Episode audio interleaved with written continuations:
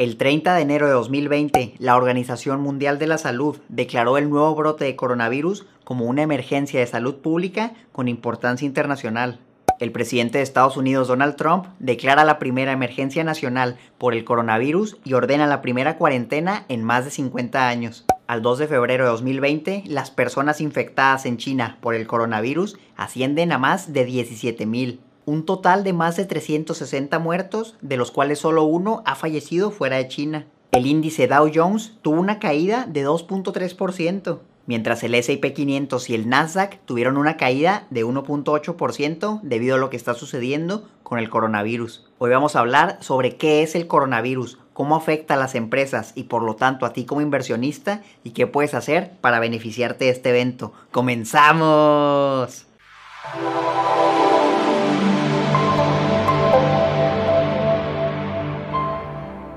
Hola inversionistas, ¿cómo están? Yo soy Omar y bienvenidos al canal de Educación Financiera. Primero que nada quiero decir que lo que está pasando es algo terrible. Le deseo lo mejor a las personas que están siendo afectadas por el coronavirus.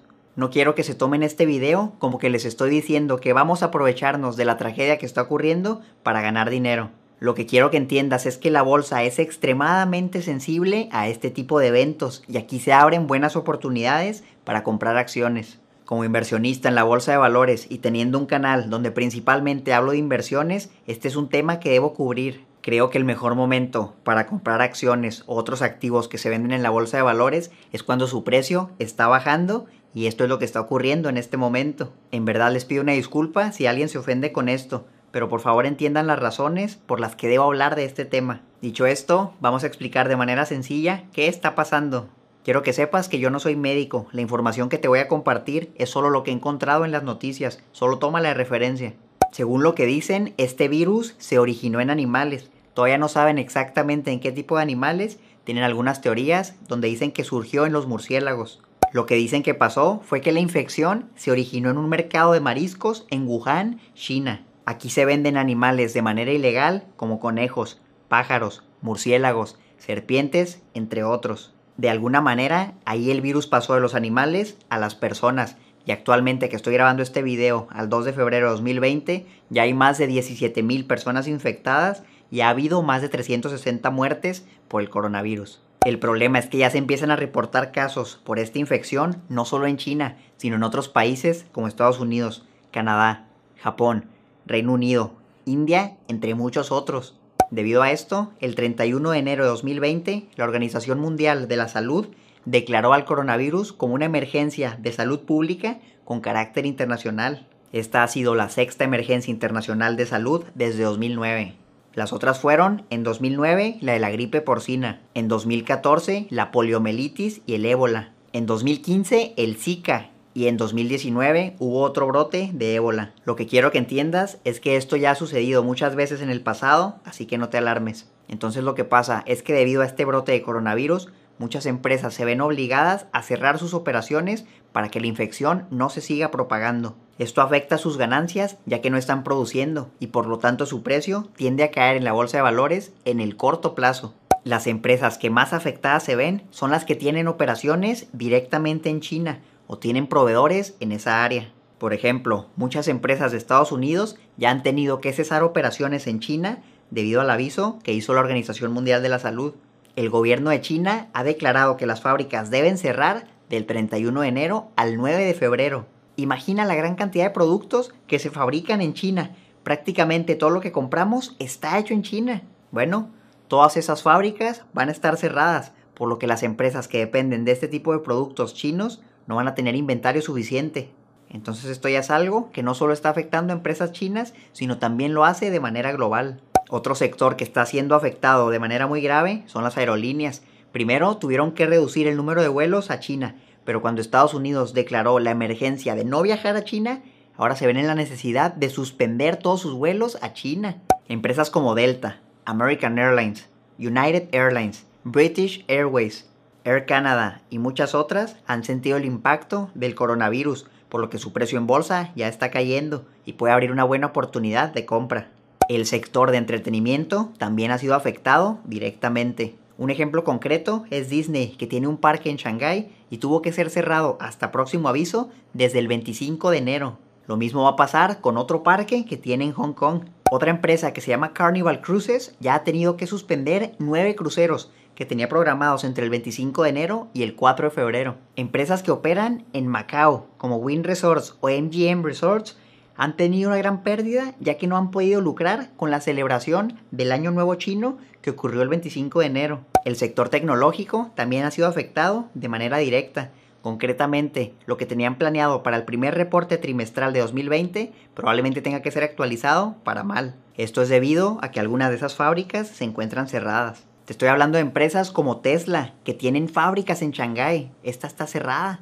Microsoft, Amazon, Facebook, Google, Apple, todos ellos están restringiendo los viajes que van a China o que salen desde China. Si tienen oficinas, las están cerrando de manera temporal o le permiten a sus empleados que trabajen desde casa. De las empresas que fabrican automóviles que operan en China o sus proveedores están en esa área, también tenemos a varias. Chrysler, General Motors, Ford y Toyota.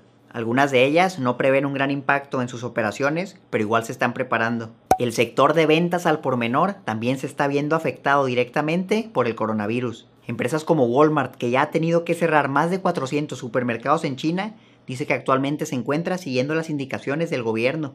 Empresas como McDonald's dicen que ya han tenido que cerrar cientos de restaurantes en provincias como Hubei y Wuhan, aunque consideran que el impacto en su empresa va a ser muy pequeño.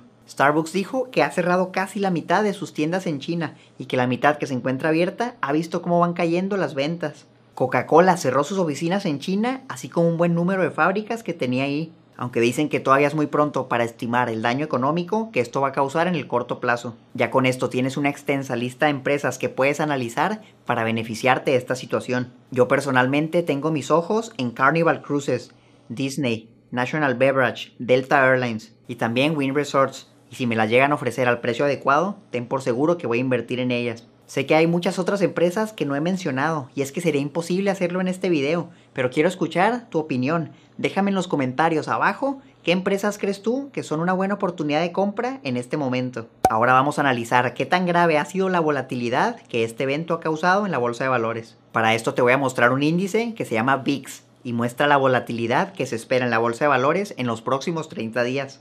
Otra manera de decirlo es que el VIX te muestra lo que piensa la gente en el corto plazo. También puedes ver al VIX como una manera de medir el riesgo, el miedo y el estrés que sienten los inversionistas en el corto plazo. Esto quiere decir que mientras más alto sea el VIX, peor se van a poner las cosas. Vamos a ver cómo se ha comportado este índice en eventos que han ocurrido en el pasado. Usualmente si el valor del VIX se encuentra por un valor debajo de 20, quiere decir que las cosas han estado tranquilas.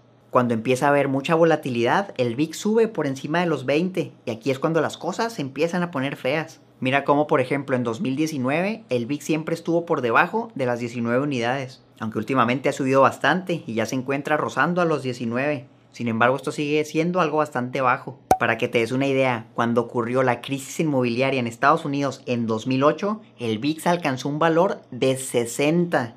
Entonces, si comparas un 19 con 60, no estamos para nada cerca. Aquí puedes ver cómo se comportó el VIX en 2014 cuando declararon la emergencia de salud pública por el ébola y la polio. Como puedes ver, ni siquiera pasaron el rango de los 20. Andaba como en 16 o 17, nada comparado con las verdaderas crisis bursátiles. Si ahora vemos el índice S&P 500, podemos ver cómo en efecto, cuando el VIX alcanzó su valor de 60, el S&P 500 tuvo una caída de casi 40% durante los siguientes meses. En 2014, con el ébola y la polio, prácticamente no pasó nada con el S&P 500.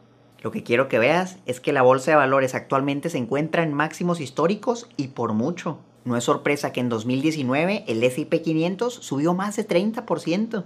Esto es algo bastante elevado comparado con el 10% en promedio que ha subido el S&P 500 en los últimos 10 años. La verdad es que a estos precios me es complicado encontrar buenas ofertas. Me pasé casi todo enero sin encontrar en qué invertir, ya que desde mi punto de vista, la mayoría de las empresas se encontraban sobrevaluadas. Sin embargo, la última semana de enero empezaron a publicar muchas noticias sobre el coronavirus y creo que esto era el detonante que necesitaba la bolsa de valores para comenzar a caer. Ya era algo anormal que la bolsa de valores no parara de subir y creo que esto es algo bastante sano.